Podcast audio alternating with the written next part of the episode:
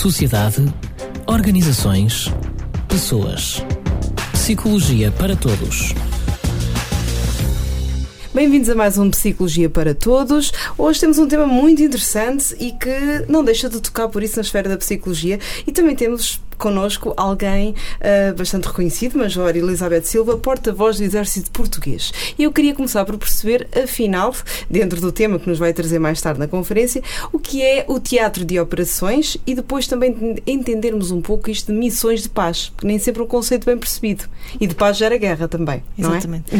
Portanto, nós temos um, um, todo um espectro de conflito e nesse espectro de conflito temos várias, várias tipologia de conflitos e de operações. Uh, no, atualmente as Forças Armadas Portuguesas estão empenhadas em teatros de operações. Nós designamos teatros de operações onde decorrem as operações militares. Como, por exemplo, agora Neste atualmente. caso, temos a República Centro-Africana, temos o Afeganistão, temos o Iraque, em diferentes empenhamentos, emprego de, operacional das nossas forças, uh, nomeadamente relativamente às operações de apoio à paz, uh, a própria tipologia e o paradigma destas um, operações tem sido um pouco diferente e conforme exatamente o teatro de operações operações. Há sempre uma análise do teatro de operações, onde uh, essa análise decorre de um mandato das Nações Unidas. Uh, recentemente houve uma alteração de, eh, de, emprego de forças militares da ONU, nomeadamente no uso da força, e é um, um dos, dos, pontos que eu irei abordar. Uhum. Uh, o uso da força nas operações de apoio à paz estava apenas uh, limitado à proteção da, da força, ou seja, em uh, defesa da, da, própria força, e neste momento os militares que estão em missões pelas Nações Unidas podem empregar a força para defesa das populações e do mandato. Portanto, força... é uma alteração e paz. Afinal, como é que se constituem missões de paz, sobretudo tendo em conta que os diferentes uh, teatros de operações, aliás, os locais onde estão a operar, são, uh, são, digamos, ecologias muito diferentes. Como é que se consegue fazer realmente cumprir uma missão de paz?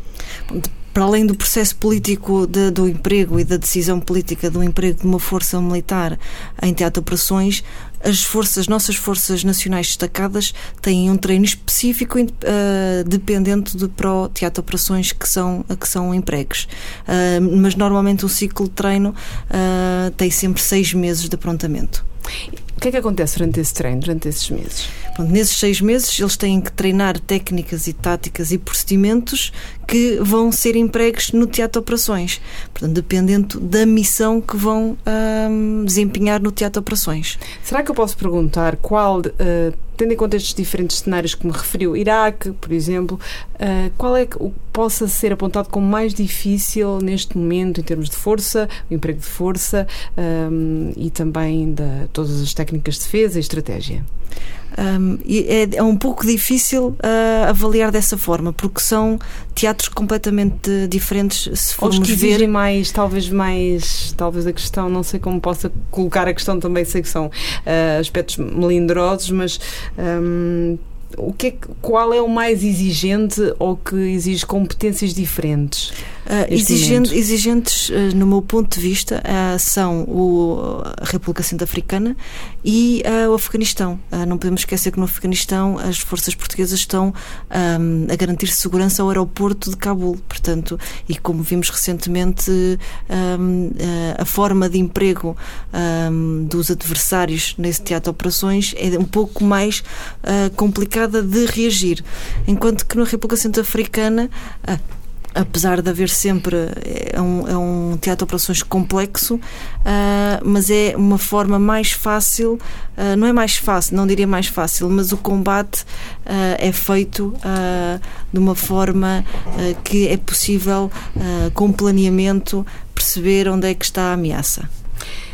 Vai-nos falar de reintegração dos militares após a missão em Força Nacional. E eu penso que é aqui que se entra muito na parte da psicologia, reabilitação. Sei que não vai falar do pós-stress traumático, mas temos que o referir aqui, não é? Uhum. Naturalmente, estas pessoas estão em ecologias muitas vezes difíceis, ainda há pouco, se, pelo que pelo menos vamos aqui abordando.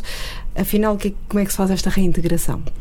Portanto, a reintegração é feita um, num modelo global, desde o início do aprontamento da força para o teatro de operações, que se inicia também um aprontamento psicológico. Faz uma avaliação, essa avaliação pode, ser, pode uh, chegar ao ponto de um, eh, dizer ao comandante para terminado para ter cuidado com determinado militar ou mesmo esse militar não ir uh, para a Força Nacional destacada, uh, mas o acompanhamento é feito de uma forma contínua.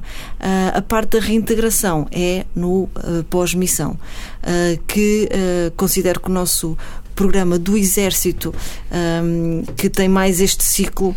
Um, falo de uma forma eh, evolutiva, tem, tem, tem sido evolutiva, contudo, comparativamente a outros, a outros países, nós temos algumas diferenças. E é nessas diferenças. Que diferenças, assim, duas diferenças maiores? a grande diferença tem exatamente a ver com o objeto de estudo desse trabalho, que é uh, um programa de descompressão psicológica que esses países têm de, um, ehm, de reintegração, que ajuda a reintegração e, e no teatro, no, no, território nacional, e, e essa, esse esse programa é um programa que é efetuado numa terceira localização. O que é que isso quer dizer? Uh, é um terceiro país distinto do Teatro de Operações e do território nacional. Uh, e, e, isso é que. Um, é isso não... que faz a tal descompressão? Exatamente, se faz a descompressão. Uh, podemos ver, ver historicamente na Guerra das Mal Malvinas, que foi exatamente efetuado nessa que foi uh, que surtiu efeito porque as forças uh, do Reino Unido, as forças inglesas, metade, não, sei precisar o número, uhum. mas uma parte veio, uh, fez, o, fez o regresso de avião e outra fez de, de navio. Os que fizeram de navio, por terem demorado mais tempo e terem feito a tal descompressão no seu ambiente, ou seja, com os seus camaradas, conseguiram chegar um, a território nacional de uma forma mais fácil fácil, ou seja, conseguiram fazer a reintegração na sua vida social ou mesmo profissional de uma forma mais fácil. Porque uh, uma das grandes desvantagens, uh, as novas tecnologias uh, facilitam a projeção e a retração das forças de uma forma muito rápida, isso é bom a nível operacional, mas ao nível psicológico, em 4, 5 horas, um militar está em teatro de operações com ambiente muito complexo, eh, próximo da guerra, eh, e passadas estas 5 horas está em casa com os seus filhos. Portanto, é essa dificuldade eh, que, que a tal TLD, que é o, que é o programa que visa um, facilitar. Nós vamos falar bastante, espero eu, sobre isso, porque eu estou a adorar o tema, pelo menos pessoalmente. Desde já, muito obrigada por ter, eh, ter aceito o nosso convite. Para nós é uma honra imensa. Sociedade, organizações, pessoas.